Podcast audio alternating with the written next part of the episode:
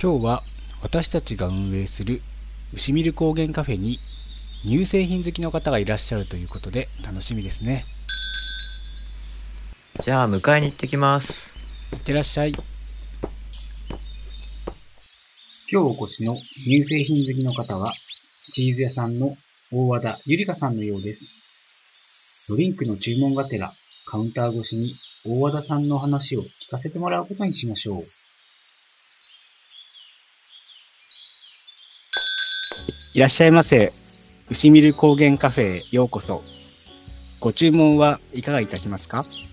ではカフェオレお願いします。かしこまりました。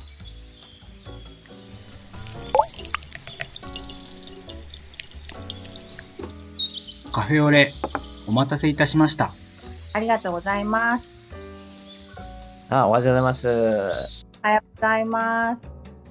いや、どうですか？牛見る高原カフェ来ていただいて。ああ、楽しみにしてたんですよね。あのー私、ポッドキャストとかラジオはいをめちゃくちゃたくさん聞く人なんです。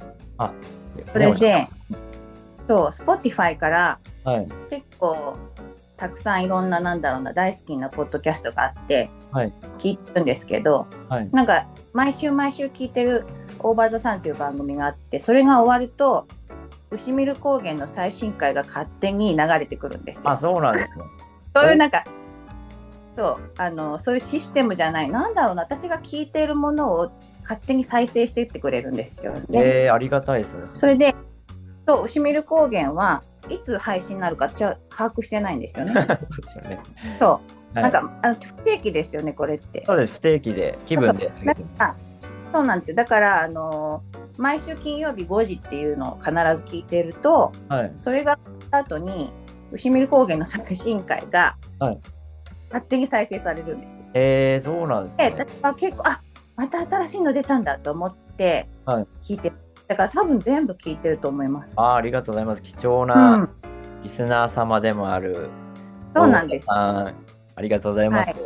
いえいえね、ラジオがお好きっていうことで、オーバーザさんってジェーンスーさんのでしたそうですそうです大好きなんです。ゼロはいエピソードゼロから聞いてるんです。あ、そうなんですね。はい。ね、ジェーンスーさんのラジオ僕もね、ずっと聞いてまして、うんうんうん、うはん。ね、楽しいです。面白い。うはいん。ね、その流れでね、牛見る高原も聞いていただいて、ありがはい。いえいえ、こちらこそ楽しく拝聴しております。ありがとうございます。大和田さんとはい。私、ミルクマイスターとの出会いうんっていうと、やっぱり牛店ですかね？そうですね。2016年の牛店3でご一緒させていただいた時が初めてだったと思います。そうですよね。うん。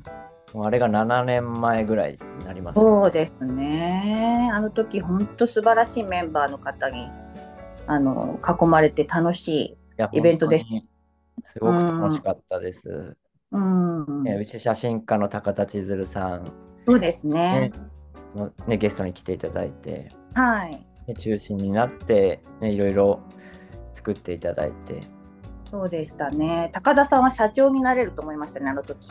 ああ、確かに。あ上手で、なんか皆さんとのやりとりも本当に的確で迅速で、はいすごいと思って、写真も本当素敵ですけど、はい、社長になってこのまま会社にしたらいいのにって思ってました。確かにそうですよね。うんなんか安心感もね、あって。そうそうそうなんです。結構なんだろうな、高田さん的にはきっと大変なことがいっぱいあったと思うんですけど、うんなんかそういうの全然見せずに、はい、こう淡々とね、なんか進めてくださって。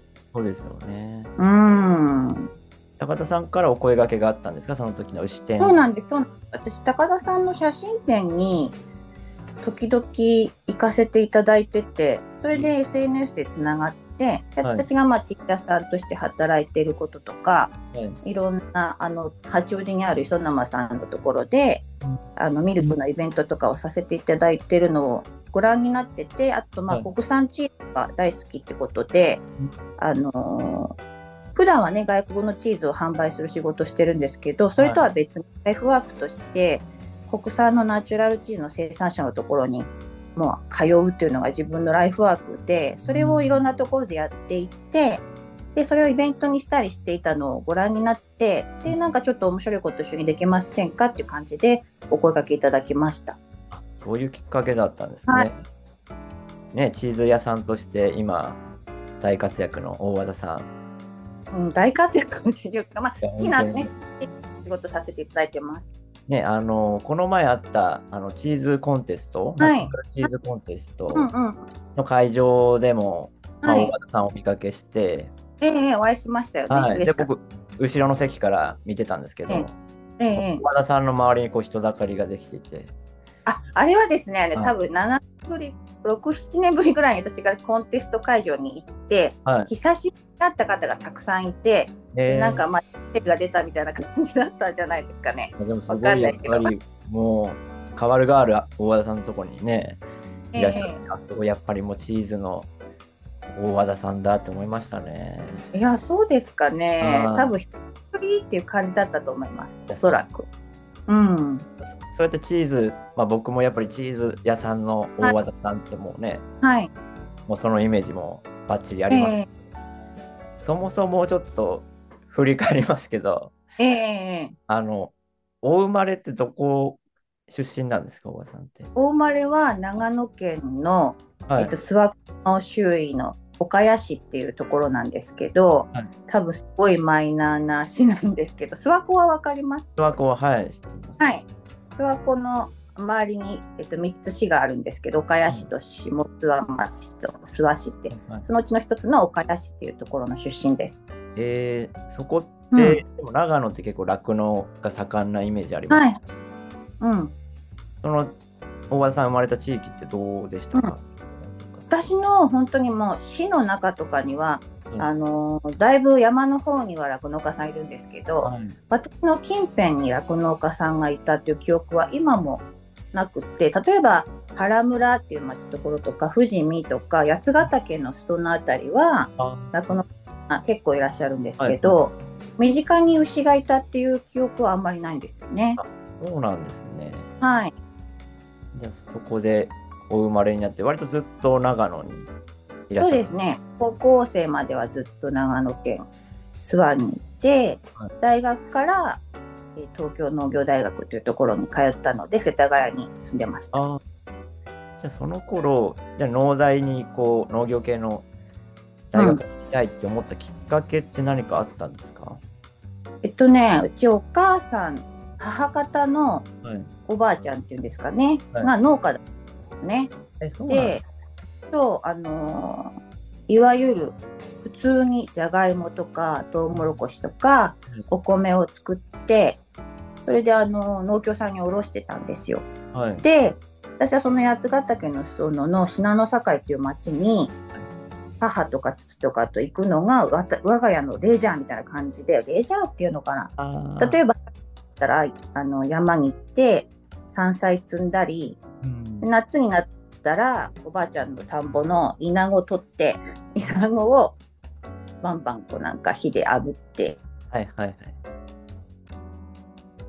佃煮にしたりとかで秋になったら、えっと、キノコ取ったりっていう感じのまあなんかそういう暮らしだったんですよ。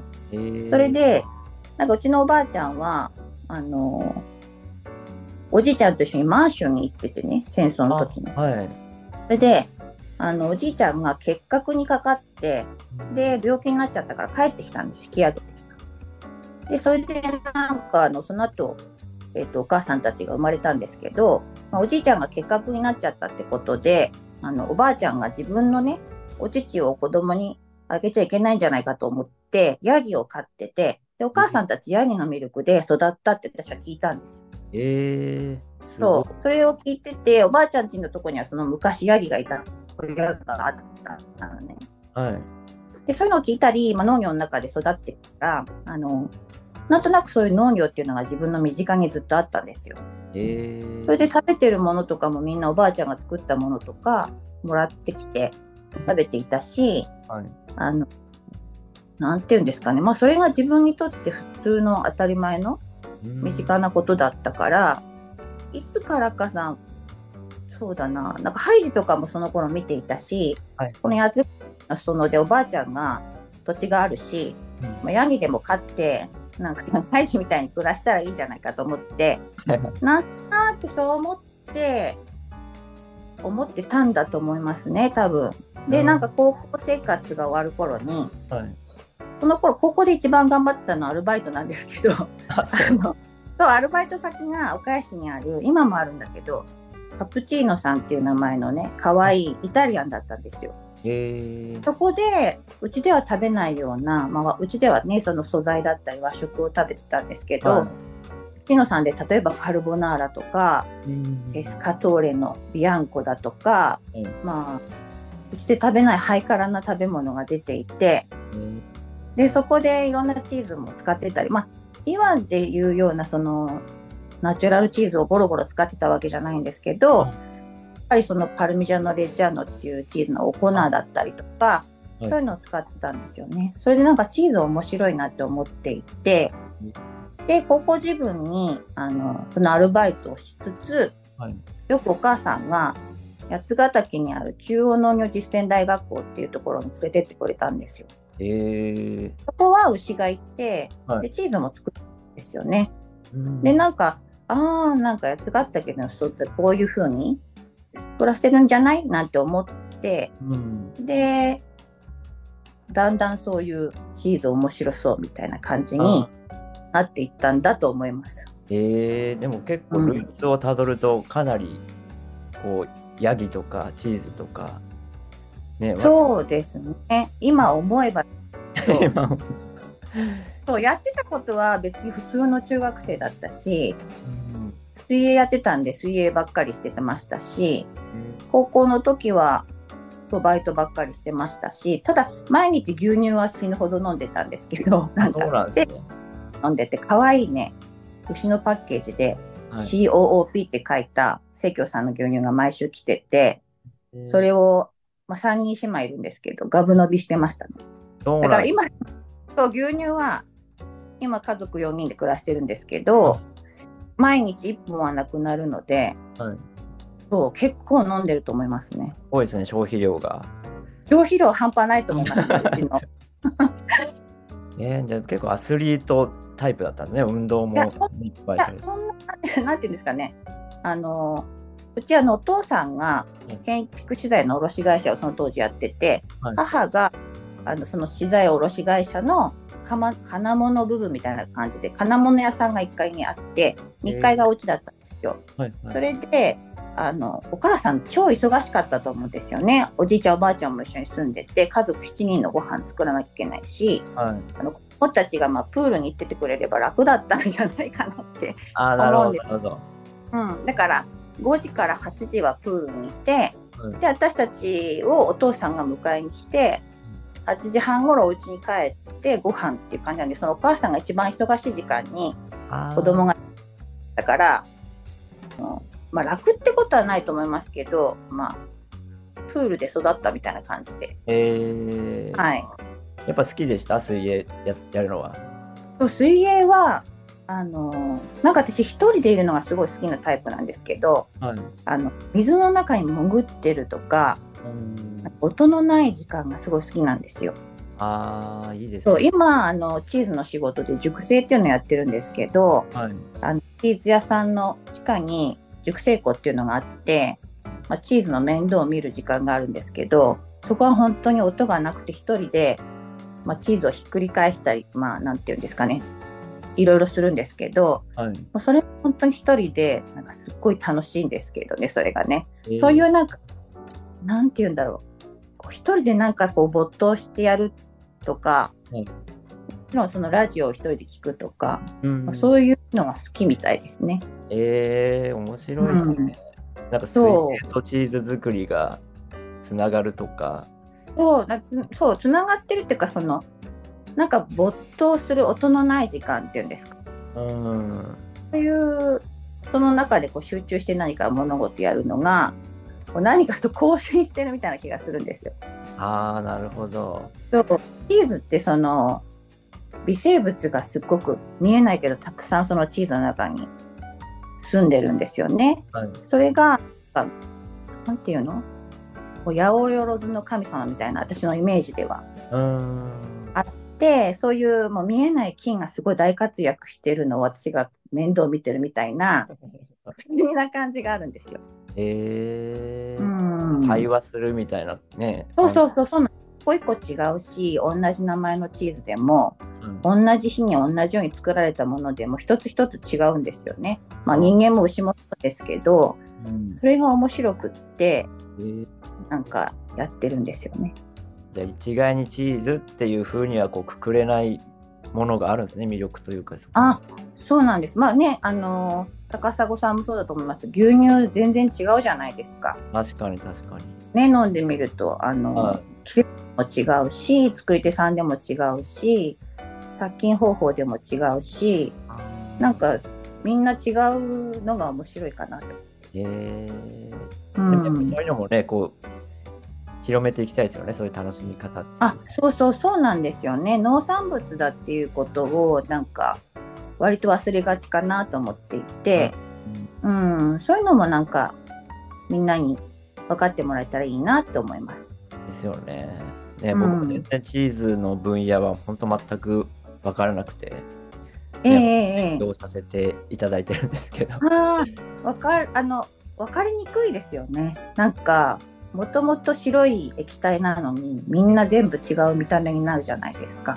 そうですよね。で、なんかこう、わかってくると面白いんですけど、見ただけでは、一体何が、どんな味で、うんどんなものなのか、ちょっとわかりにくいと思うんですよね。うんなんかね、いろいろこう、専門用語とかも結構多いじゃないですか。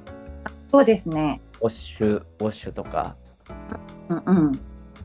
ね、その辺も全然分かんないので。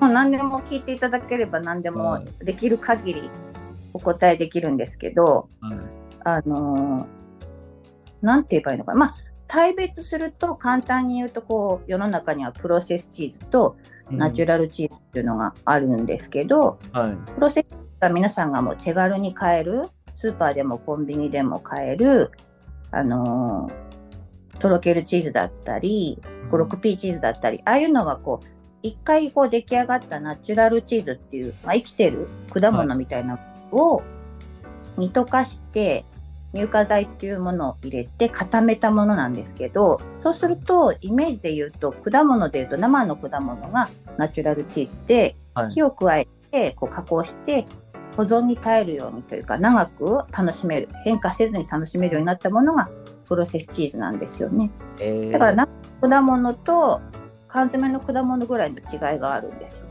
なるほど。あ、そういう感じなんですね。全然知らなかった出来上がるまでにプロセスがあるっていうようなイメージですかね。あ、そういう言葉なんですか？そういう意味合いまがあ。私の概念としてはそういうふうに受け止めてるんですけど、へえうん、だからプロセスチーズは味が変わらずにいつでも手軽にうん栄養の高いチーズを摂取できるし持ち運びも便利だしご包装されてるものが多いしすごいいいですよね。なるほど。うん、多分ね、お互いの良さがあるんでしょうね。プロセスチーズと。そうなんですよ。違うけど良いって感じなんですよね。うんでナチュラルチーズはナチュラルチーズでこう生まれてそのままの果物みたいなイメージなので水分の多いものは足が速いし水分が除かれていて硬いものはすごく長持ちするお漬物のような感じなんですよ。なるほど。だからミルクで作ったお漬物をイメージしてもらうとちょっと分かりやすくって、はい。でその中にフレッシュな例えばなんだろうモッツァレラチーズとかうーんとまあなんしっかりチーズと言えないんですけどリコッタチーズとかはい。いろいろそういうタイプがあってでまたその白カビタイプって呼ばれるカマンベールみたいな白い服だったのがくっついてるの。ああいうのが、まあ、白白カビチーズって呼ばれてて、はい。でウォッっていうのはその名前の通りチーズの表面を土地の塩水だったりお酒でこうふきふきしてあげてでオレンジっぽい色してる感じのものをウォッシュって呼んでたり、はい。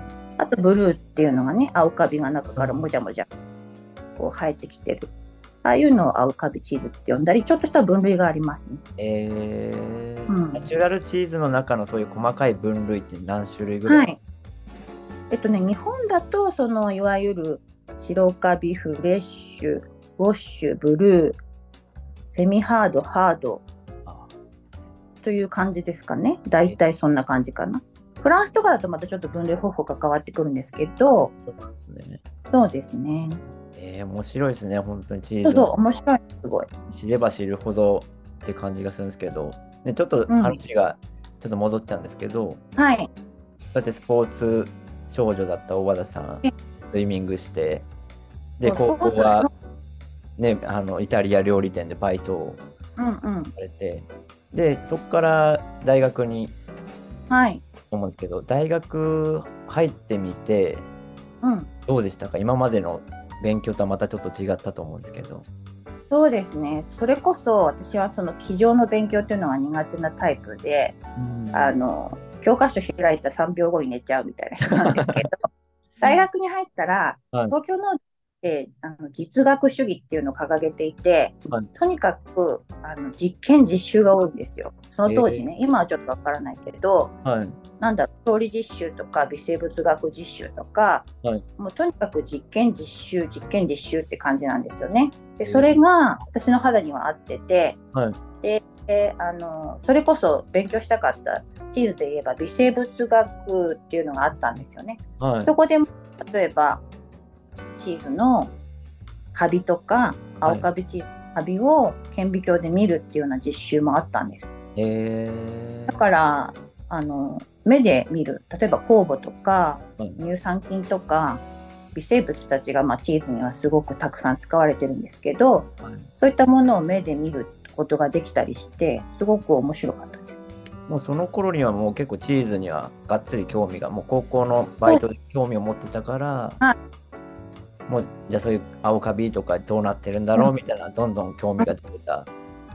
そううんそうなんですよ。それで、あの、青山学院の裏ぐらいにあったフェルメイさん、今は愛宕にあるんですけど、フェルメイさんって屋さんに通って高い、もう大学生からしたらもうなんか、もう宝石かぐらいの 金額のチーズを買いに行ったりして、研究室の友達と食べたり、えーあと、ね、大手町に酪農会館っていう建物があったと思うんですけど、そこに国産のナチュラルチーズをね、ちょっと置いてたんですよね。そうなんですね。そうでそういうのを買いに行ったりしてでもその頃には結構チーズを食べてたんですよ。あそうなんですね。うん、かなり早いですね、出会い、チーズの出会いが。そうですね。まあハイジになろうと思ってたから もうすぐ50歳になるのにハイジにはなれないんですけど。いや今でもなれます。なれますか？なれます、まあなれます。性格的にはなれるかもと思って そうだからそういう感じで結構そうやってチーズをね買ったりしてましたね。えー、その時に買ったチーズでこう印象に残ってるのってあります？どえっことねちょっと記憶が混同しちゃってて本当にあそこで買ったのかわからないんですけど、うん。とね、北海道のはい十勝の全球ファームさんっていうところが今多分チーズ作ってないかもしれないんですけどそこのチーズでこうちょっとしたこうセミハードタイプって呼ばれるものなんですけど周りが灰色のこう皮に覆われていたチーズがあってえーもしかしたらもうちょっと2000年代に買ったかもしれない。そのチーズを食べた時に、はい。なんかすごい懐かしかったの。えー。そう。あの懐かしい味がすると思って会ったことないんですけどはい。なんかこういうチーズすごく好きだなって思ったチーズが日本のチーズではそこにあって、はい。で外国のチーズではもういろいろ食べたんですけどヤギのチーズがやっぱり美味しいなって私は好きで。えーたんですよね。そのフェルメイスさんで買ってたヤギのチーズ。はい。そのグレーに覆われてるっていうのは、それはどういう状態になってるんですか、それはね後になって分かったんですけど、はい。後で私のフランスに1年半ぐらい行ってた時があるんですけどね。その時のサボア地方っていう、えっ、と場所でいうとモンブランとかが見えるような、はいフランスとスイスの国境あたりの高い山のあるアルプス山脈っていうあの辺がサボア地方っていうんですけどそこら辺で作られてるトム・ド・サボアっていうチーズがあるんですね。素朴な。でそ、のチーズは周りがグレーのカビに覆われててえー。それはフランス語でポワールドシャっていう、まあ、猫の毛カビっていうんですけどその猫の毛カカビがふわふわふわふわふわふわって最初に生えてきて、はい。それを撫でつけに皮になっていくんですよ薄いグレーの。このタイプのチーズだったんですよね。えーあこれだって思ったんですね後にそうそうそうそう、後になってね。で、そういうタイプのチーズを未だに日本でほぼ作られてないと思うんですけど、はいなんかやってみたけどカビが生えてこなかったっていう話をよく聞いて、えーなんかそういうのは多分その土地に根ざしたものなんだなって今は思ってるんですけど、はいその時その全球ファームさんのチーズはカビが覆われてるタイプだったんですよ。えーそうなんですね、うん今でもあまり見ない日本ではあまり見ないですそうですね。あんまり見ないです。あるはあるんですか？でもうん、あるはあります。えーうん、あります。うん。その懐かしさってどういう感じの味なんですかねなんかね、おばあちゃんの漬物みたいな感じ。あほっとする味みたいうなそそうそうそう、そうなんですよ。へえそういう感じです。なんかそういうチーズが好きなんですよね。ああなるほどうん。じゃあ味わい的にはこうやわ優しい味なんですか？私、もう絶対にミルクな優しい味がするものが、あの、チーズにおいては正義だと思っていて、まあ、時々、さんとかで、臭ければ臭いほどいいみたいなこと言う人いるんですけど、もうそれは間違ってると思っていて、もうなんかミルクの香りがなかったらやっぱりチーズじゃないと思うんですよね。せっかくミルクで作ってるのに、うん臭くてチーズの匂いが、あね、ミルクの匂いがしなくいいんだったら違うもの食べればいいじゃんと思うんですよ。まあ言いませんけど。そう、そういう感じ。うん。牛乳好きとしてもねやっぱそういうチーズが僕も好きだなって思うんですけど、うん、そうですね。えーじゃあそういうでいろんなチーズとの出会いがあって。うん、うん大学って4年生ですか？4年生。そうですね、4年生で。栄養学科っていうところだったんですけど、はい。あのまあ、その中でその食べ物のことだったり、調理実習があったり、はい。それこそあのカルピスみたいのを作ったりね、えー、あそういう授業。農大カルピスってのあるんですけど、乳酸菌でカルピス作ったり、はい。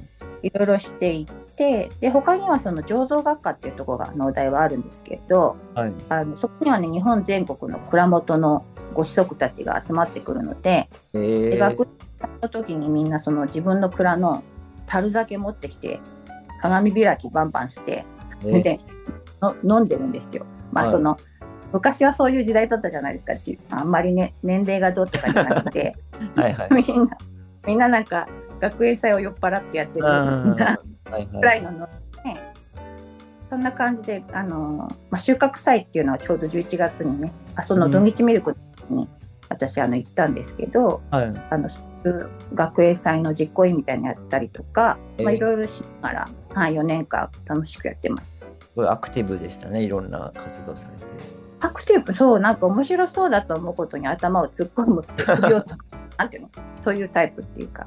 えー、なんかその大学の雰囲気もすごくいい,、いい感じがしますねなんあかそうなんですよ。農大は本当にいい学校だなって思うんですけど、まあ、食べることを勉強するにもいいしうん。それこそ畜産学科あるがあるんではい。あの食のこと勉強したりする人ももちろんいるしうんあの農業経済とか、まあ、うん国際的な農業のことを勉強するとかそれこそ日本酒の勉強とか農芸科学とかいろいろあって面白かったです。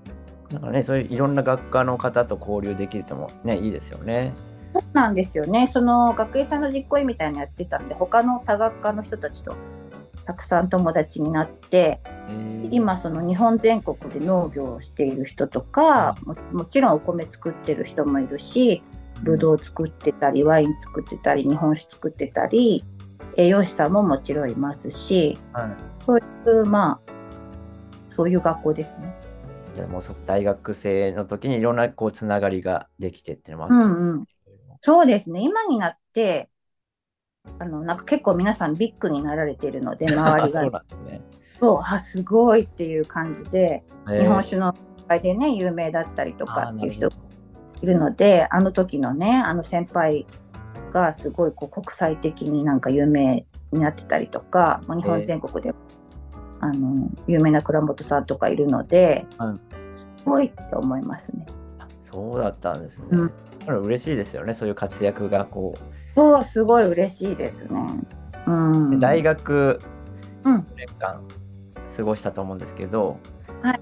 あのもう就職とか、なんかその時考えたんですか、4年生の頃。うん。そうね。なんかチーズの仕事したいと思いつつもはい。一応なんかちゃんと一回就職しないとあの親が心配するかなみたいな感じ そう一回ちゃんと就職しようと思ってはい。長野にあるあの長野トマトっていうメーカーさんがあるんですけど、はい。えジャップとかねなめたけとかえー。そういうの作ってるメーカーさんにはい。一旦就職したんですよ。はい。それでそこであの信州の松本の近くにある会社なんですけど、はい。私その商品管理的なことをするのかなって就職するときは思ってたんですよ。はい。と営業あの配属先が営業でえー、営業の配属先が原宿だったんです。えー、そうなんですか。そうだから信州に帰るつもりが東京勤務になったんですね。長野の会社なのに。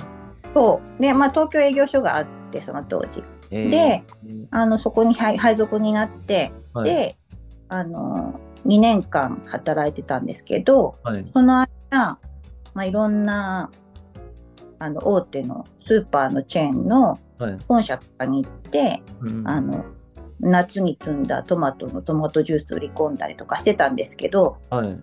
その傍ら雪印さんがやってたはい。チーズワインアカデミーっていう学校に2年ぐらいかけて通ったんですよ。えー、すごい。でそこはあのその初級中級上級みたいな、まあ、最後あのマスタークラスっていうのまであるんですけど全部行くと結構時間がかかる2年ぐらいかかったんじゃないかな。えーあのかでステップをあの踏んで上がっていく学校があって、でそこに通いながらはい。ナチュラルのもう基礎的な勉強を全部したんですよねそこで。えー、すごい。うんそう面白いあれ今もあったらいいのにあの学校って思うんですけど今はないんですね。今はないんですよねもうなくなっちゃってでそのそのマスターコース出た人ではい。チーズの仕事してる人いっぱい仕事っていうか先生だったりとかチーズ屋さんだ、やってる人結構いますね。えー、でもね、仕事しながら通われるって結構大変だったんじゃないですか？そうですね夜みんなまあ集まって通って夜やってたんですね。そうなんですよ夜やっててそれでその時には原宿にちょうど雪印さんがやってたはい。バランセっていうチーズ屋さんがあったんですよ。えでそこに足しげく通ってー、はい。さっきちょっと分類の時言うの忘れちゃったんですけどはい。あの分類の中にシェーブルっていうのがあってヤギのねチーズのこと言うんですけどえー、あのそのヤギのチーズをねバランセにはいいっぱい売ってたのでえー、それを買ったりして勉強してました。雪印さんがやってるチーズ屋さん。そうそうそう雪印さんっていうかテスコさんかながやってるチーズ屋さんがあったんですよすっごい素敵だったの。えー、うん、でちょうどね原宿勤務だしラッキーと思って すごい。でいろんなフェルメイさんとかそのバランセとかチーズ屋さんに通ってチーズの勉強をしてはい、でそのマスターコースを卒業する2年間行って卒業するからはい。じゃあまあ一応ちゃんと就職したからもう次はやりたかった？チーズの仕事しようと思ってでチーズ屋さんになろうと思ったんですよね。えー、そのなんか試験とかってあるんですか、やっぱりその。ありましたありました。あのーマスターコースに上がるまでステップを段階を踏んでいく中で試験みたいのはありました。えー、難しいうんですか、結構。うん、どうなんだろう。どうなんだちゃんと勉強してればそんな難しくは。でも結構ね、ミルクのこととかもやったし、その当時には結構アカデミックな勉強をさせてもらったと思いますね。えーうん。でもそうやってなんか、ちゃんとしっかりそこで学べるっていうのはいいですよね、そういう。うん、すごい良かったです。今もたくさんチーズのあの学校はあるので、勉強したいと思ったらいろいろあの選択肢はあります。えーうん。じゃあ働きながらそういうチーズのマスタークラスまで。うんったんですよ。隠して。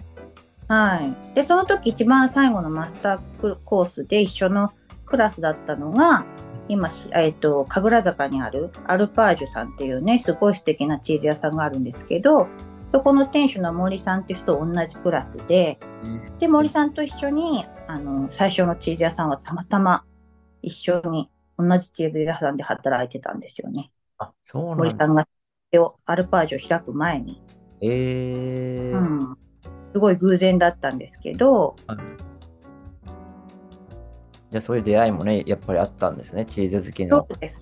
ね。そうなんです。で、森さんは本当に素敵な人で、はいマスタークラスの成績優秀者で、はいえ最後に成績優秀者でこうみんなであの乾杯みたいな感じでちょっとした会があった時に森さんが、あの乾杯の挨拶をしてくださったんですけど、はいその時このね勉強してきた仲間の人たちにあのどうぞ皆さんチーズのように熟成した人生を乾杯って言ったんですよ。あら、おしゃれです。でそう素敵と思ってうんもう森さん素敵って思ってたら最初のチーズ屋さんで一緒だったんですごいびっくりしちゃってすごい。で一緒にあのしばらく最初のチーズ屋さんで働くとはい、森さんがアルパージュを新しく2000年にね立ち上げる新しいチーズ屋さんを始めるって言ってで私そのそれに誘ってくれたんですよね。一緒にやらない、でアルパージュさんっていうチーズ屋さんの立ち上げを一緒にさせてもらって。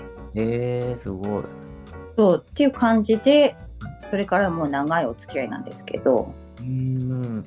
うん、2000、な2000それがね2000年の9月がにアルパージュさんが、えっとオープンして、はい。で私そのまあチーズワインアカデミアあの通ったりチーズ屋さんになったりしながらも、はい。あのどうしてもフランスに行ってみたかったんですよ。そのチーズ作ってる現場をはい。見てみたいって思ってたんですよね。はい。だからその思いはずっと持っていて、で、アルパージュさんが立ち上がって1年ぐらいした時に、はいあの、やっぱりフランス行こうと思って、で、私が大学生の頃だったと思うんですけど、あのチーズ図鑑っていうね、はい本が出たんですよ。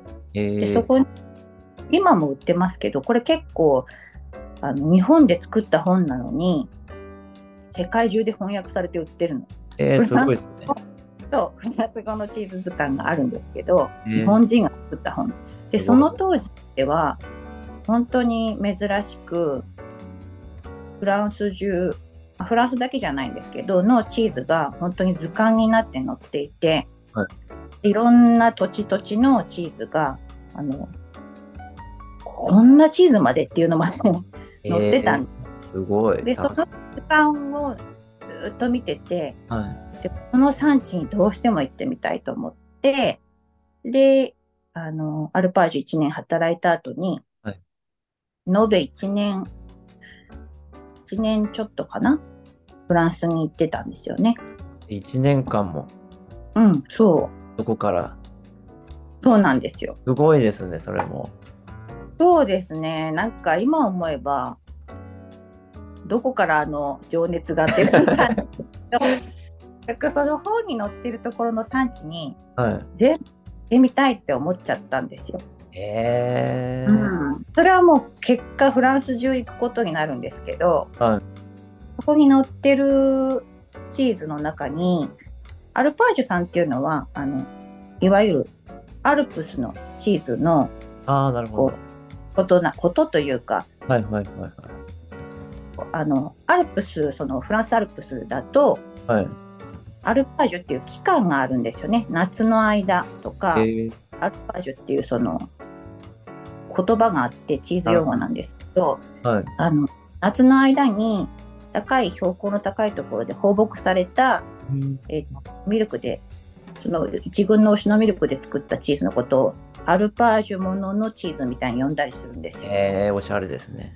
そうだからなんとかかんとかっていう名前のアルパージュもののチーズっていうのがあってでそういう山のチーズが私も信州人で山生まれだし、うん山のチーズがすごい好きだからハイジも山だ、その山のチーズっていうのはあのヨーロッパでは移動する牧畜って書いて移牧っていう文化があるんですけどはい。それは今って夏の間山に牛とかヤギとか羊を連れて行って放ってでその山で山小屋で作るチーズっていうのが今でもあるんですね。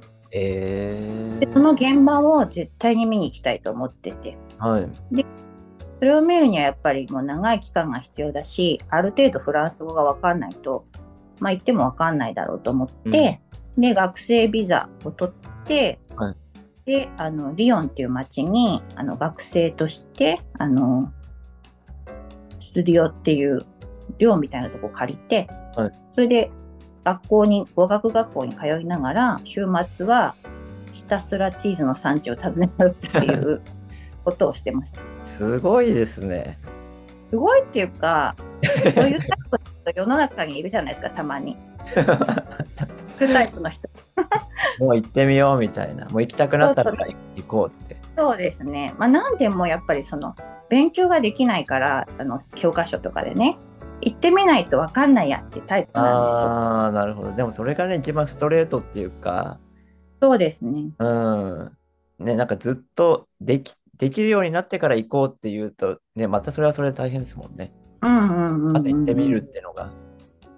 そうですね。とにかくそのアルパージュ、そのイボクっていう、そのアルプスだったり、はいフランス、スペインの国境のピレミネ山脈に羊を放ったりっていう、その光景をうん、見たいという一心で行ったって感じです。すごいですね。じゃあもう勉強しながら週、ね、週末、そういう牧場とか巡って、そうそうそ実際そのアルパージュの光景をう。う、こうん初めて見た時ってどう思いました？もうね、なんて言えばいいんですかね、もうすごい高い山なんですけど、緑の絨毯なんですよ。えーもうすべてが緑に覆われていて、でも遠くに見えるモンブランは、あのー雪をかぶってるの、夏でも。で、寒いし、はい夜寒いし、空気が本当に澄んでいて、もう、そういう中に山小屋がポツンポツンってあるんですよ。えー隣の山小屋までは3キロも5キロもあるんですよね。はいで、そういうところに牛が放たれていて、遠くの方でカランカランカランカランってカウベルの音が来る。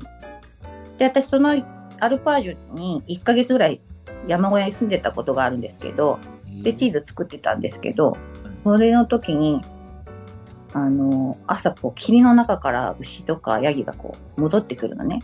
小屋まで。それで帰ってきて搾乳をして、はい。でその搾乳をしたミルクは朝と晩搾乳するんですけどあの夜搾乳したミルクはうん沢の水がこう流れてるこう井戸みたいなところにミルク缶ごとボチャンってつけとくんですよね。えー。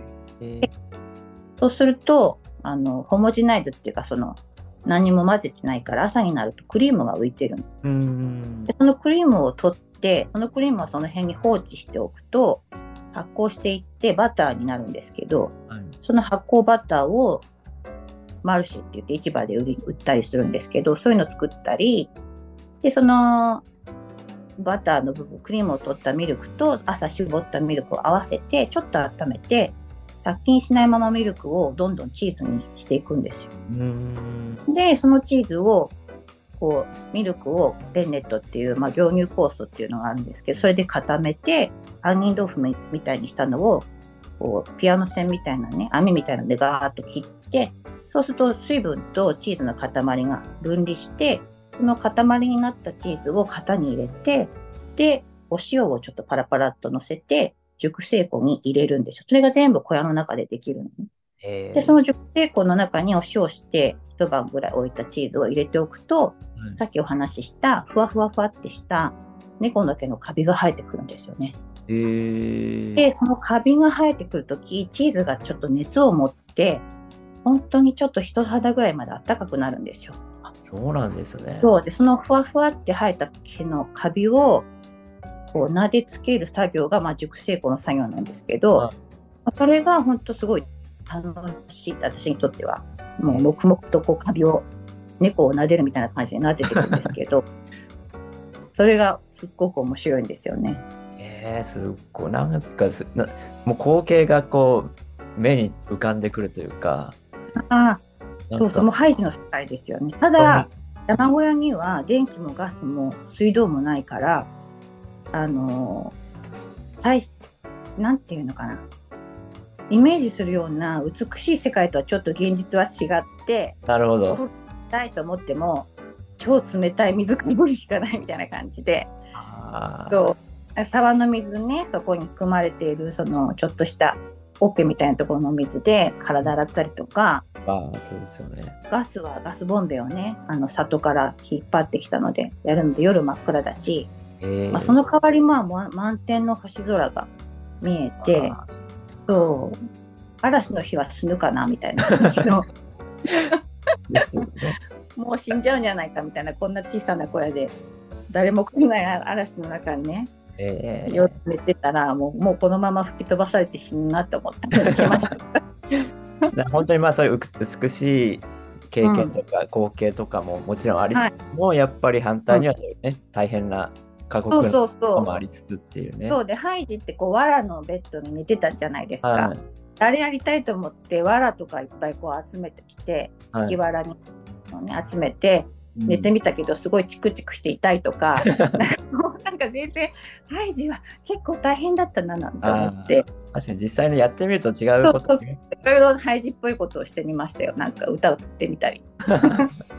いやでも本当もうリアルハイジもうやってますね、大和田さん。やってたんですよ。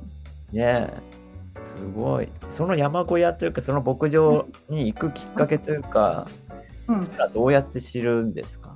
それはねあのフランスには乳製品を製造する学校があるんですよ地域割と地域地域にあるんですけどそこにエニル E, e えっ、と NIL って書くのかな？うん乳製品製造学校があって割と日本から行ってる人もいるんですよね。えーで、そのエニルっていう学校に行ってる人が、学校の実習で配属されるがあの山小屋とかがあって、たまたま日本の方で、その学校に通ってた人が、私がそのサボアの山小屋に行きたいって言ったら、その学校に行かれてた方が実習でその山小屋に行ってたから、うん。じゃあそのパスカルさんっていう山小屋のね、主人を紹介するから、うん。行ってみるって聞いてくれて、それで行ったんですけど、えー。すごいですね。やっぱそういうなんかフランスで、なんか関係がみんな近いというか、ふチーズとそうですね。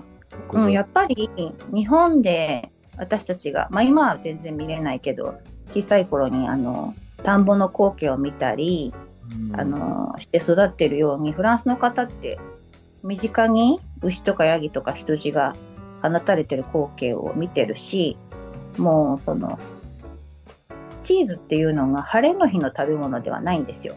なるほど。晴れとけって考えがあったとしたらもう日常の食べ物でこれはもう日本でいう私たちのお米やお味噌とかお醤油の文化がそのまま向こうはパンであったりワインであったりチーズなんですよね。なるほど。そうだからすごく消費者と作り手が近い場所にいるっていう感じで。へえ。うん。そこでね、1年ぐらいフランス行って、うん。いろんな経験をして帰って、そうですね。うん。そこでまた同じチーズ屋さんでずっと働かれてたんですか？えっとね、帰ってきてからは、あのー今度はそのチーズのサービスの勉強とか、ワインの勉強とかもしといた方がいいなって思って、へえ。で、あの、チーズって例えばレストランだと、フランスだと、まあ、前菜メイン、デザートの間に出てくるものなんですよ。へえ。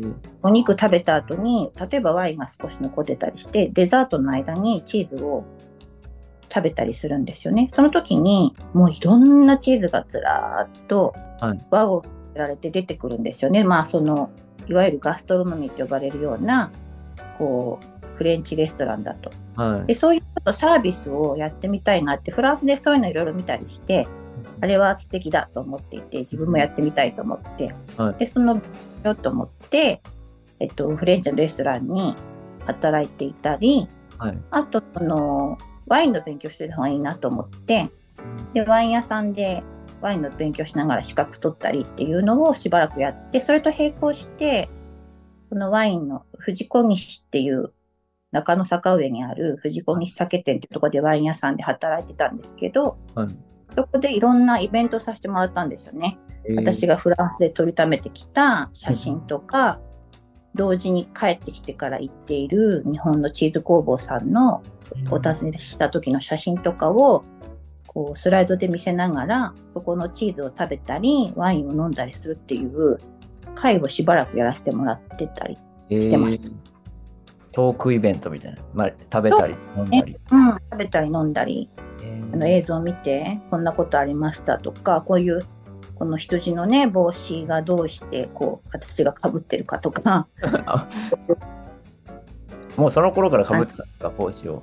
そうそうこの羊の帽子ははい。それこそさっきちらっと話したあのサボアではない、はい。ピレネの方の移牧、はい。あの移動する牧畜の夏のあの光景を見たくってこうピレネ山脈とかにも行ったんですけど、はい。ピレネ山脈の方は今度牛ではなくってサボアはほとんど牛だったんですけど、その辺はね羊のチーズのメッカなんですよ。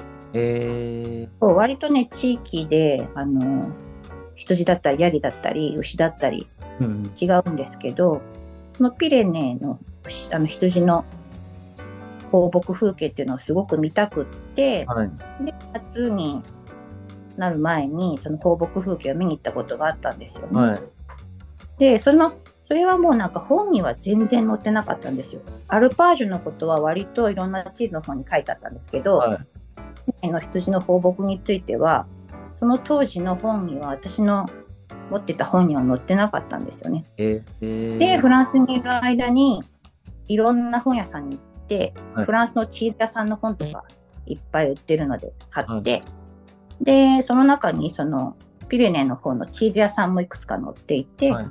でそのチーズ屋さんに訪ねて行って、カクカクしかじか羊の放牧してるとこがどうしても見たいんですって話して、そしたら住所とかを教えてくれて、いついつなこここの小山小屋に行くといいみたいな感じで教えてもらって、で、レンタカーを借りて、道なき道を行くみたいな感じで、えもうー標高1500メートルとかそういうところをもう行くんですよね。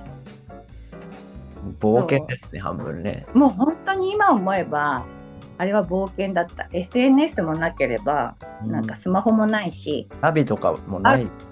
うん。カーナビみたいなの。なんか、ん？カーナビとかもあるんですか？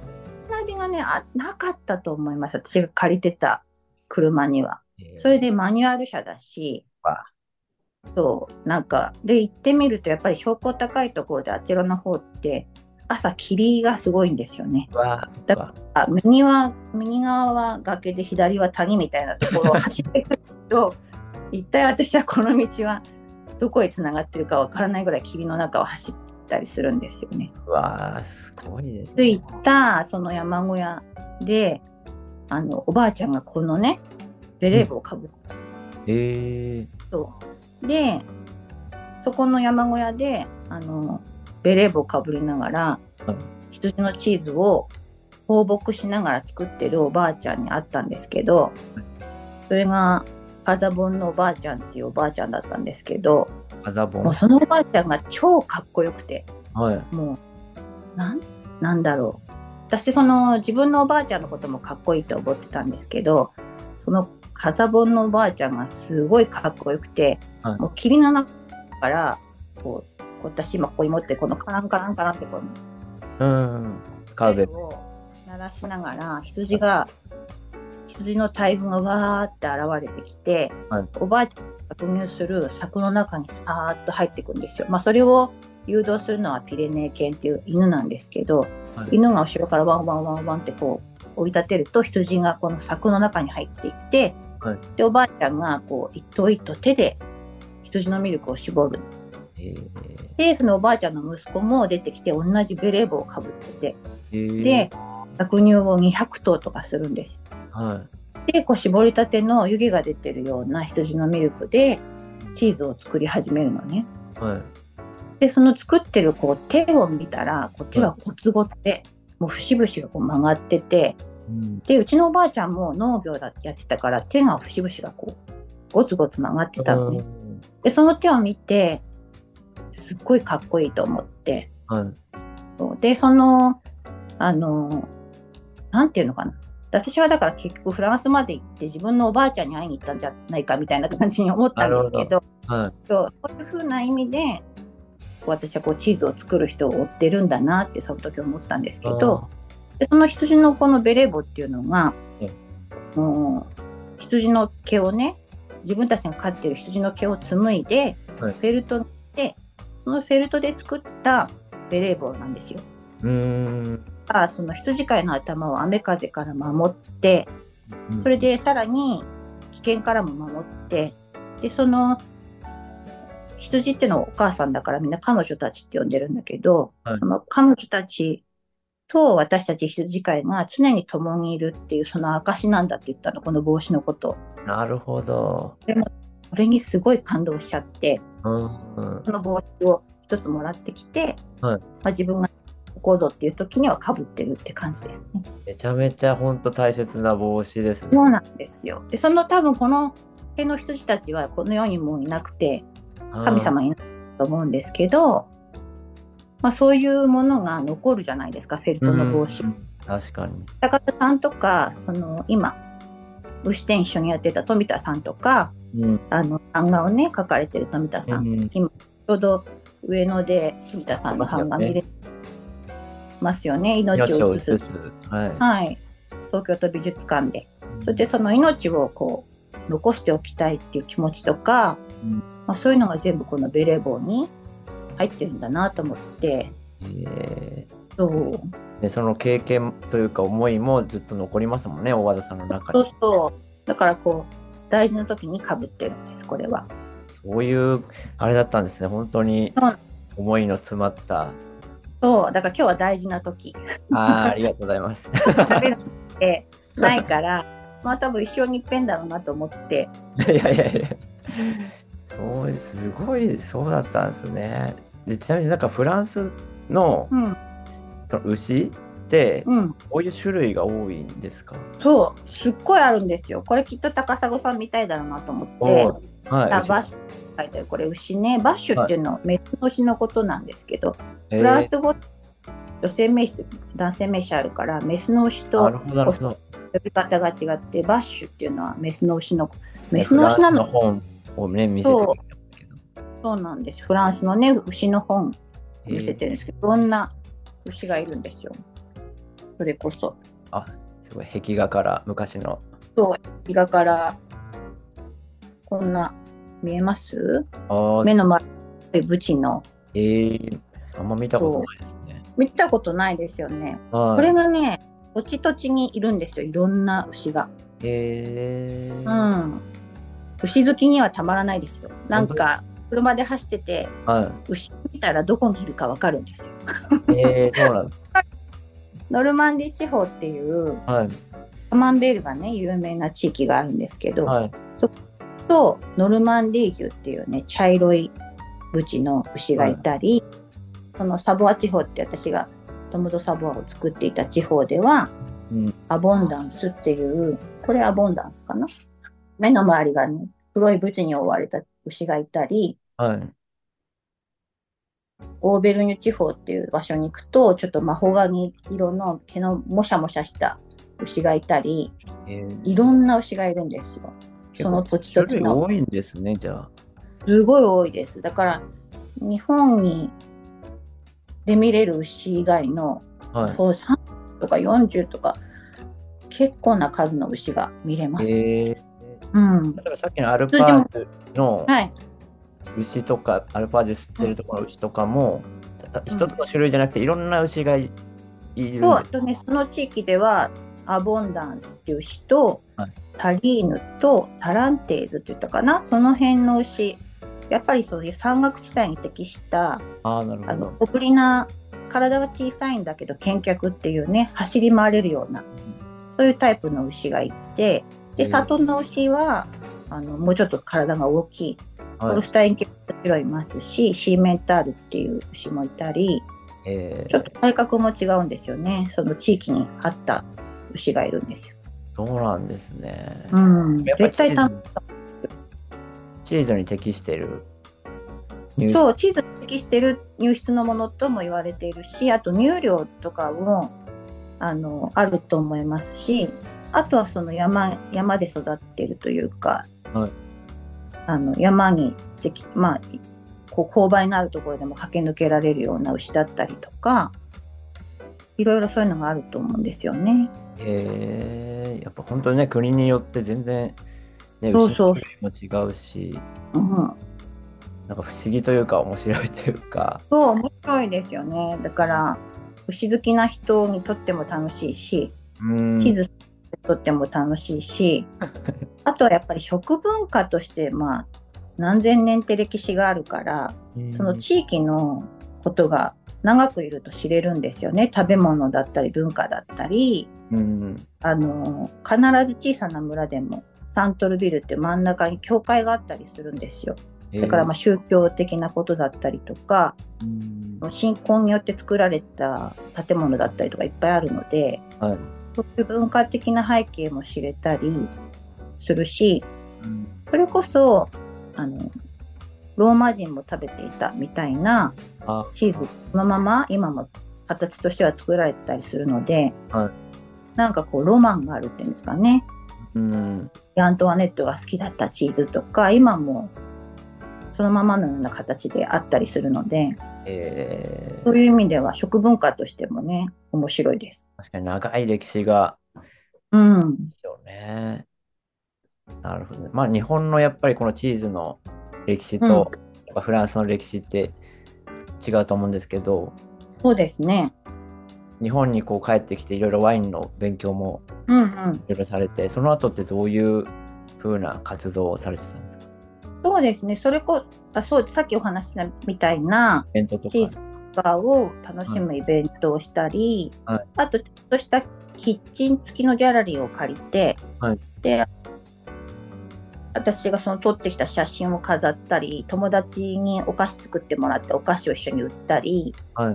えっとチーズをそこでカフェみたいな感じにしてえチーズカフェ感じで何日間かイベントやったりって感じで、結構イベントをやってました。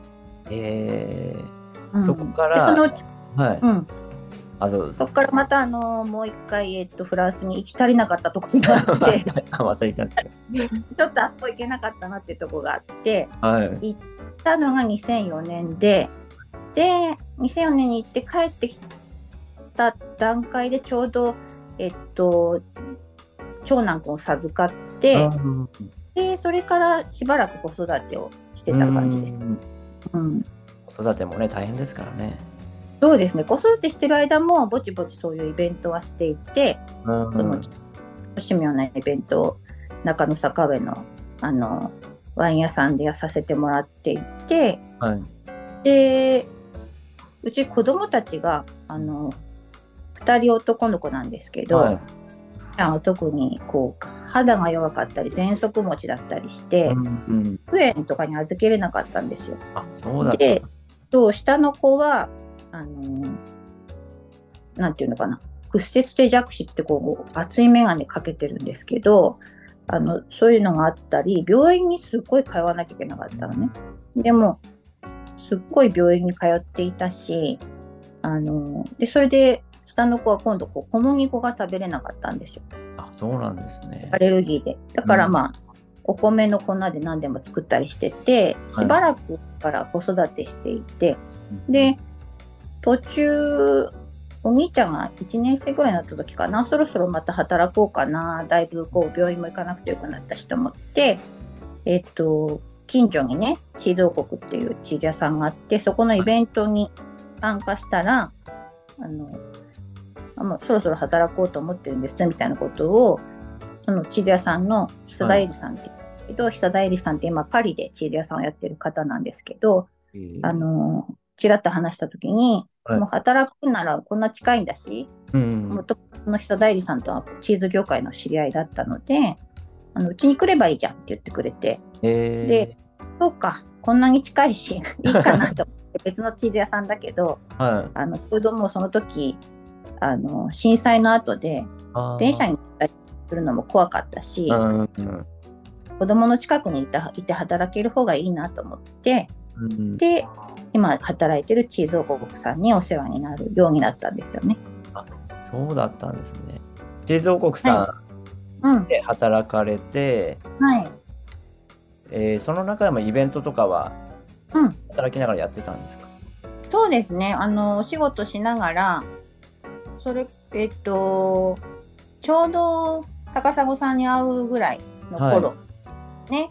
例えば子供たち向けの、うんあの、牛とミルクの青空教室とか、はい。あの、名前としては大人の牧場遠足とかいう名前で、えーあの、ね、磯沼ミルクファームさんで、はい。チーズ食べたり、あの、乳搾りしたり、バター作りしたりっていうイベントをちょこちょこやらせてもらってたんですよね。あそうなんですね。そう、そこで多分原さんに会ったと思うんで、あ、もうそこで会ってたんですね。その原さんが、う入った前の原に、うん、イベントでお会いしたんだと思うんですよね。ご夫婦でいらっしああ、なるほど、なるほど。うん、そこで原さんにお会いしてますね。あ、そうだったんですね。うん。じゃあもう、はねそのフランスで見てきたこととかもイベントでやってたんですけど日本では逆に帰国してから、はいあのいろんな日本のチーズ工房さんに行くようになってい。はい。でそのきっかけっていうのがまず2000なんだろう2000何年もうそれこそ20年ぐらい前にはい。長く清水牧場さんっていう牧場があるんですけどはい。今は松本市長川っていう野麦峠の方にある山のね中にある牧場なんですけどはい。当時は今の東御市っていうところのあの普通のこう東御市の中にある小さな牧場さんだったんですけどそこのあのプティニュアージュっていう名前のリコッタチーズがはいもう衝撃的に美味しくて、えー、で私から帰ってきてすぐだったんですけどはい。コルシカ島で食べたリコッタチーズにすごく近いと思ったんですよ。えーまあリコッタチーズってこうチーズを作った後にホエイっていうのがたくさん残って、そこにあのホエイの中にはまあね高砂さんもご存知だと思いますけどあの水溶性タンパク質がたくさん残ってるので、それをね熱を加えることによってふわふわ浮かせて作ったものがリコッタなんですけどそのはい。出来たてのふわふわのリコッタを食べさせてもらったらはい。もう涙が出るぐらい美味しくて。えー、甘くはい。でニュアージュっていうのはちっちゃな雲っていう意味なんですけどフランス語でね。もうまさにそのちっちゃな雲みたいなふわふわのプティニュアージュに心をわしづかみにされてしまってそれを視点でもあったんですけどね。うーん。でも私はまああのフランスに行って帰ってきたけどはい。もう日本にこんなチーズ作る人がいたのに一体何をやってたんだろうぐらいの なんか衝撃るほど。そこからもう日本のチーズ工房さん巡りが始まって、はい。でその清水牧場さんともう一個北海道の、えっと函館のちょっと上のところには七重町っていうところの山田,、山田農場さんってヤギのチーズ作ってる方いらっしゃるんですけどそこのチーズに出会ってその2つがもう私の中ではこう心の牧場みたいな感じになって 心の僕何度も行くことになるんですけどはい。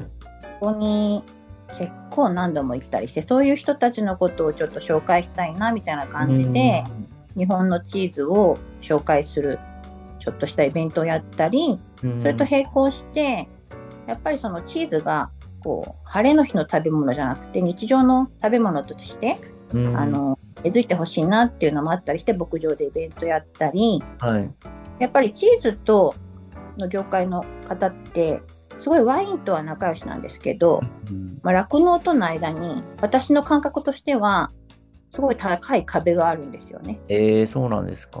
感じて私がそう感じてるだけかもしれないですけどはい。もチーズとワインの間には沼があるんですけど、はい。チーズと酪農の間にはベルリンの壁ぐらいの壁があって。でそれを私はその一生懸命つるはしでカンカン叩いて壊そうと思っていろいろやってるんですけどそれなかなか難しいんです。へえ。うん、でだからやっぱりこの間原さんとはい。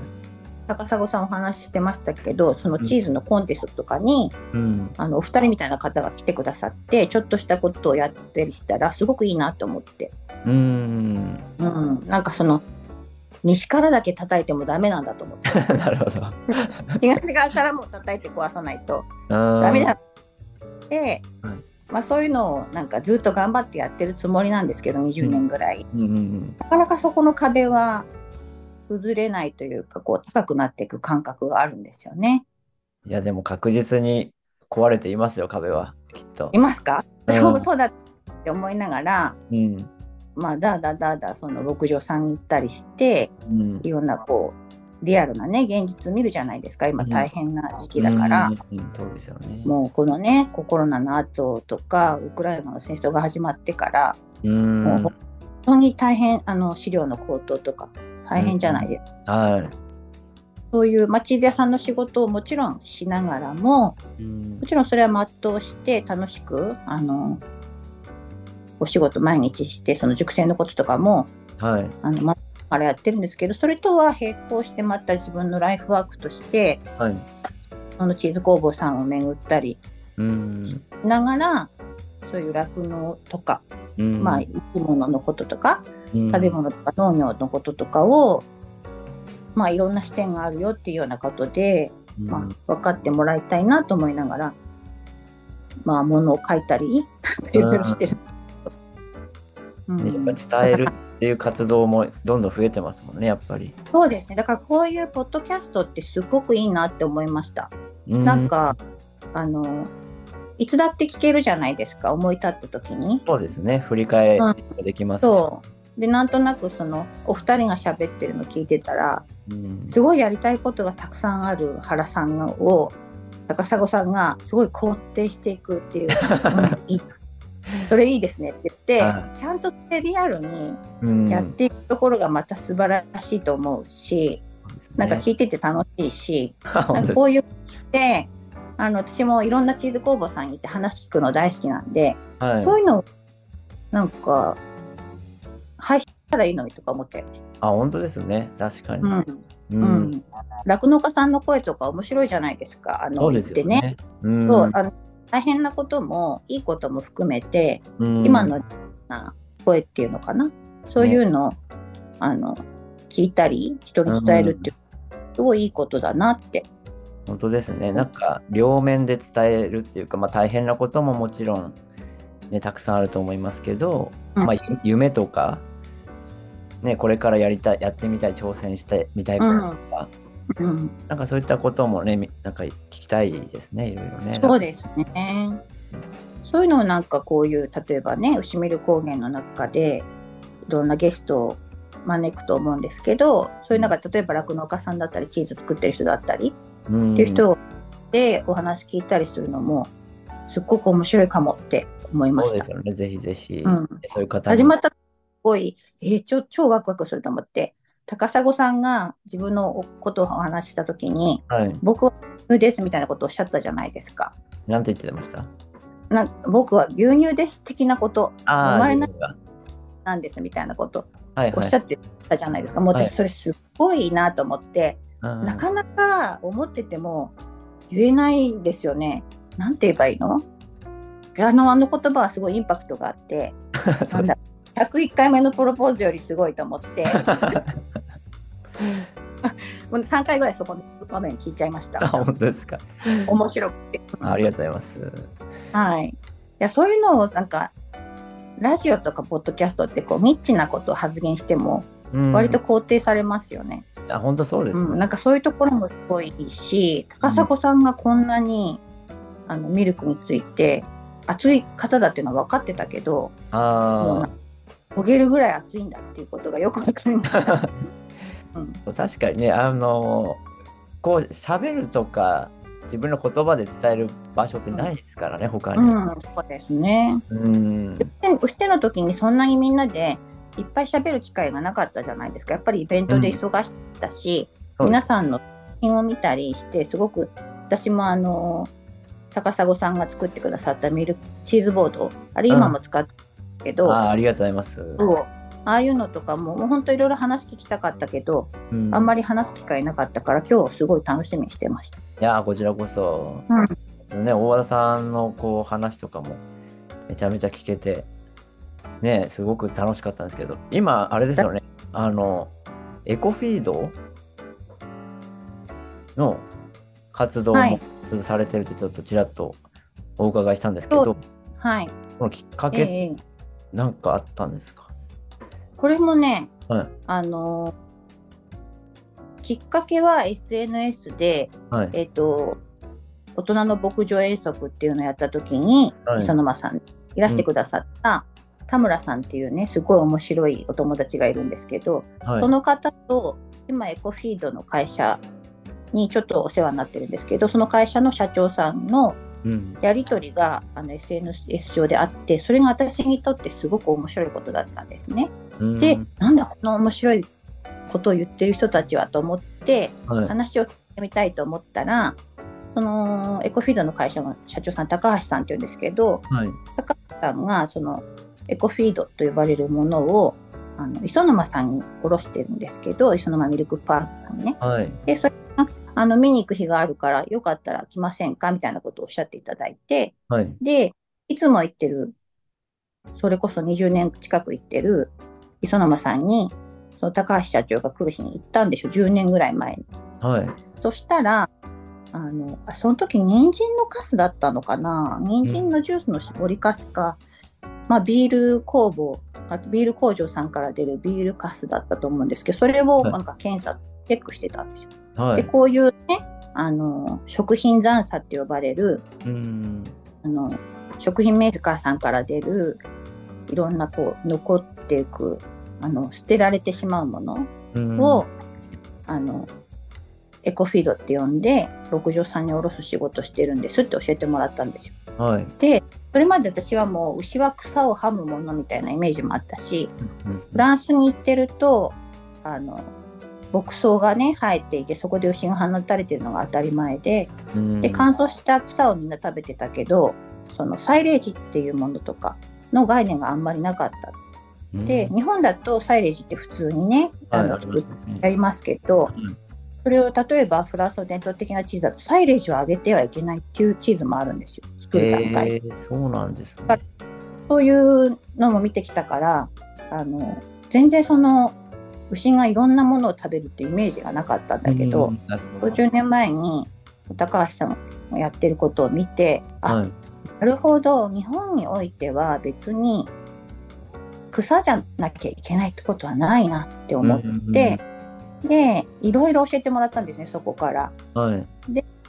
あのクラフトビールの工場から出るビールのカスであったりお味噌屋さんのミールのあのお味噌の残りであったり、まあ、はい。醤油だったり、それから野菜工場から出る野菜のくずだったり、うんまあ、今よく扱ってるのはもやしのカスなんですけどもやしの根っこの部分とかがたくさん出てそれがあの参拝としてね捨てられちゃうからそれをこう水分を取って絞る機械を入れてはい。で水分を取ってあのフレコンっていうのに詰めて酪農家さんにおろすっていうのの、まあ、お手伝いを今してるんですけどはい。もう本当にそれは月に何回かしかできないことなんですけど、まあ、それに至るにも私がその日本のチーズ工房さんを散々こう回っていたり牧場に行くのだっていうことと、まあ、食品メーカーで営業やってたからなんとなくその食品の流通が分かったり、なるほど。あとサイに対してはその微生物の知識がやっぱり必要なので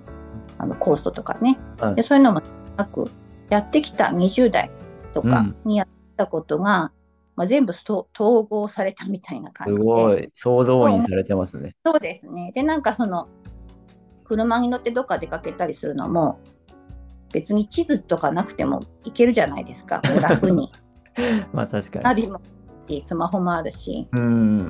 もういけるじゃないですか。だからそういうのに別にあのハードルがないので面白いなと思って。で、去年、今頃かな、その高橋社長にお会いした時に、はい。大和田、ティモシーが100円超えましたよって言ったんですよ、社長がね。ティモシーが100円超えたって、確かにそういろいろ高騰してる、資料が高くなってるって聞いてたけど、100円超えたってもう、やばいんじゃないかと思って、うん。でその頃本当に酪農家さんがみんな悲鳴を上げていてでもう本当に後がないぐらいにうん。飼料代が高騰していて、で牧草もそうだし配合飼料もそうだしみんなどんどん値上がりしててそういう中でやっぱ輸入のチーズをあの輸入しないでほしいみたいなことを言ってるラさんもたくさんいたんですよね。うん、で私が自分が仕事やってることについては何もあの後ろめたい気持ちももちろんないし日々の仕事チーズ屋さんの仕事に関しては誇りを持ってやってるんですけど自分がこう日本のチーズ工房さんをこう巡っているにあたって、うん、なんかそれを紹介してたとしてもやってることがすごい綺麗事のような気がしちゃったんですよ。なんかいいことだけやってるような感じがして。でまあなんかその時に千葉の高秀牧場さんの方に、うん、直美さんってね尊敬してる方がいるんですけど、はい、もう今こそチーズプロフェッショナルの方には頑張ってほしい。酪農のために動いてほしいっていうようなことをコメントでいただいて、はい、それもう私もこうなんかしなきゃいけないっていう気持ちもあったし、うん、でちょうどその高橋社長も、まあ、もう日本全国飛び回ってる方で、はい、関東近のね最近どうですか？とかあの聞きに行く酪農家さんの顔見に行くことがなかなかできないってなってて。で、まあ、あのエコフィードのね使用状況を聞くとかそういうことだったら私でもできるかなと思って、うん、それでなんとなくね今年から始めたんですけど。うん。大和さんご自身が酪農家さん巡ってはい、届けるまでやってるんですか、エコフィードを届ける。えっとね、届けるのはすべて流通業者さんにやってもらってるんですね。なので、こう、日々、どこどこでもやしのカスがどのくらい出ます。はい、じゃあ、そののカスをここの牧場さんに手配しましょうみたいなのを3段は全部社長がほぼやっていて、はい、そうだから会社の中でみんな情報をすべて共有しているんですけど、うん、なんとかさんっていう牧場さんがこれを欲しいとか今どこどこから何が出ますっていうのを、まあ、リアルタイムでるようになっていって、うん、でそれを手配するのは全部流通に関しては社長とかも会社のスタッフさんがやってくださってるんです。うん、で私がやることは例えばそうもやしの工場に行って、もやしの工場のその絞られている水分値を測ってくださいっていうとか、はい、きちんとあのビニールの蓋を閉めといてくださいとかも細かいことなんですけど、はい、あと pH ねあの酸度がどのくらい下がってるかとか、あのそういうのを確認しに行ったりとか、はい、で牧場さんに行って、まあ、使用状況がどのくらいとか今どのくらい何を使ってますかとか、うん、欲しいエコフィードありますかとかそういうのを聞き取りに行ったりする感じでやってるんですよ。えー、うん。じゃこれからもあれですよね、そういうエコフィード導入される酪農家さんがどんどん増えてくれるといいですかね。そうですね。その、まあ、社長がいつも言っているのは、倉庫にウィンウィンでないといけないって言って、その食品の残差っていうのが、捨てられていたものが価値を持って、うん、あの食品というか飼料として流通できるような状態にしてでまあいろんなもちろんトラブルがあるんですけどもそれにも酪農家さんに納めることによって例えば10かかっていた経費が9.8になったとしたらお互いとっていいじゃないですか。うんそういうその数値としてのこうお互いにとっていいっていうことが成立すればこの仕事はすごくいいよねっていうようなことを言っていてうん、だから、なんていうんですかね。まあそういうエコフィードを使う方って増えてはいるんですけど、やっぱり酪農家さんとしては未知のものだから怖いと思うんですよ、始めるにあたっては。ああ、なるほど。ここには、その、ちゃんと、あの、資料を設計してくださる、あの、獣医さんの先生とかもいらして、はい、そういう先生が牛の資料の設計とかをねコンサルティングな形でしてくださるんですよ。うん、だからあのそういう先生からの紹介みたいなのもあったりしてコフィード始める方もいらっしゃいますし、うん、もちろん従来型のあの牧草と配合飼料とっていうので、うん、あの飼料屋さんからの提案で資料を設計してる、あのやってるとこもいらっしゃいます。いろいろなんですけど、はい。でも行ってみると、やっぱりそのエコフィードを扱おうとか、いろいろやってる酪農家さんって面白い方が多くって、えーなんか、新しいことやろうとか、うん。あのいろいろ試してみようとか、うんこういうのやってみたらどうかなとか、うんこうチャレンジする方が多いなっていう印象はありますね。なるほど。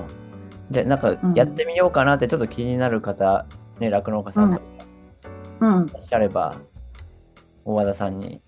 いや、そこまでね、ちょっと、そなんてかな、そこまでのちょっと知識がないんですけど、まあ聞かれたことにうん。答えたりとか、うん、あとこう、まあ、社長にね、紹介したり。すいませんってまあ、本当面白い方で、はい。日本全国ね、そのエコフィードの仕事で飛び回ってるんですけど、うん。それこそ秒単位で働いてて、えー。だけど、全然社長っぽくないっていうか、なんか、リュックの、あの、破れたとこ手で縫ってあるみたいな感じの。人で、だけど、多分自分がその世の中に見えないところでね、うん。役に立つっていうことが、自分のしてることが、多分すごくいいって思ってらして、で、たまにビール工場とか行ったりすると、はい。ビールをちょっともらったりするんですけど、うん。もうすっごい嬉しそうなんですよ。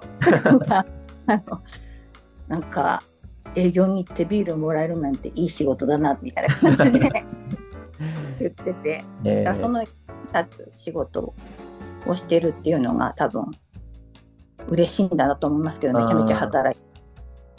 うん、やっぱりなんか地球のなんか環境にとってもすごいいいことですもんね。そうですね。特に都市型酪農と呼ばれる関東近辺の酪農家さんにとっては近所で出ているおからとかうん、豆腐屋さんの。はい。そういうものを豆腐屋さんのねそういったものを捨てられちゃうよりはあの牛に食べてもらった方がうんいいんじゃないかなって私は思ってますね。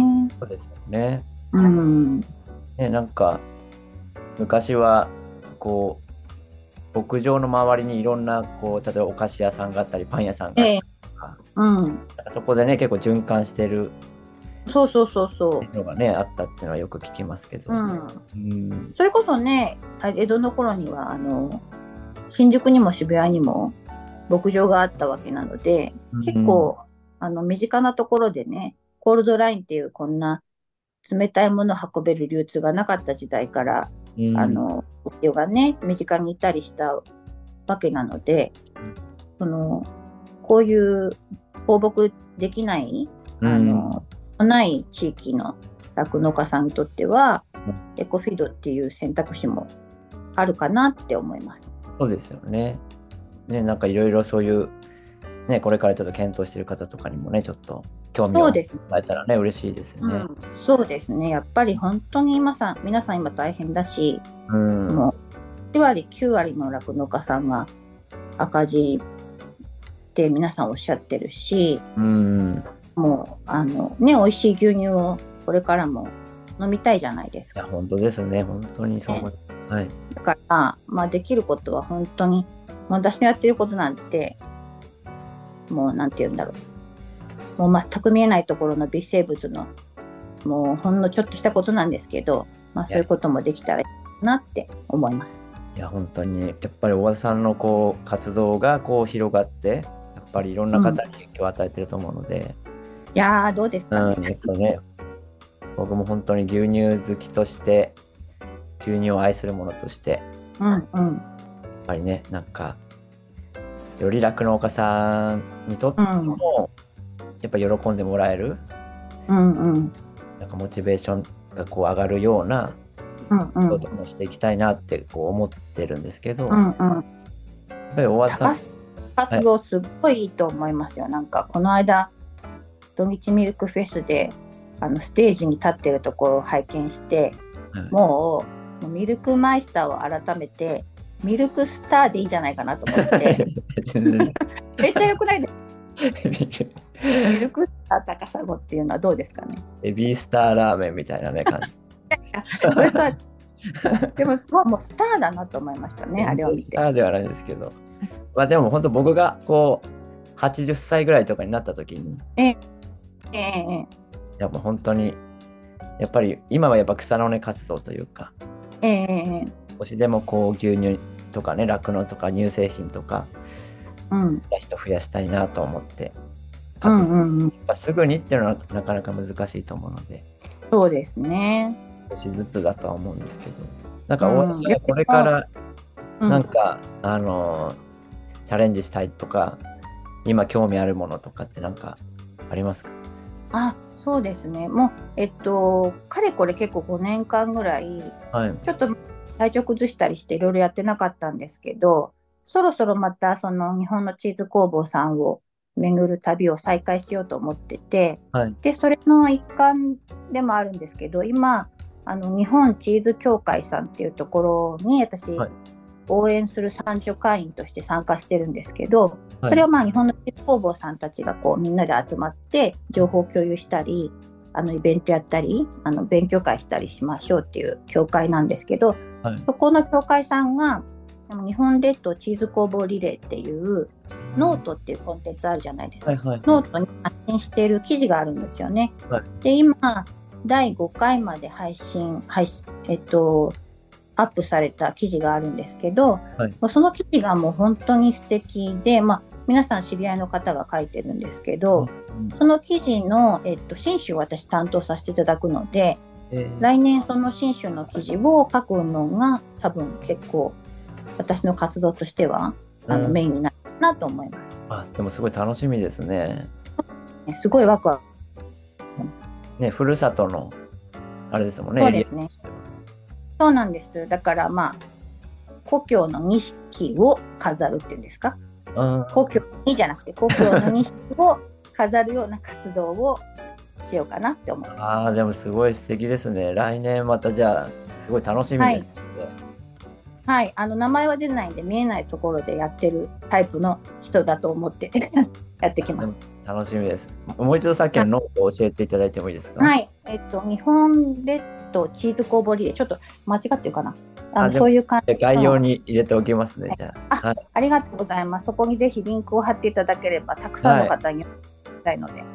はい。じゃあぜひちょっとね、皆さん、この番組お聞きの皆さん、ぜひノートも見てくださ。はいい。はい。見てください。今の記事とっても素敵なので。ぜひぜひ。はい。じゃあ、大和田さん、今日本当にありがとうございます。すごい楽しい。ありがとうございました。ぜひまたは、牛見る高原カフェにはい。遊びに来てください。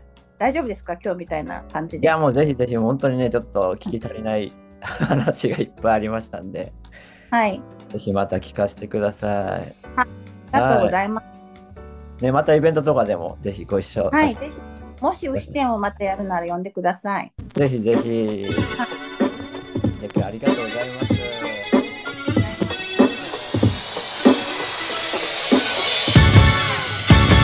牛乳牛乳サンキュー。カルシウムだけど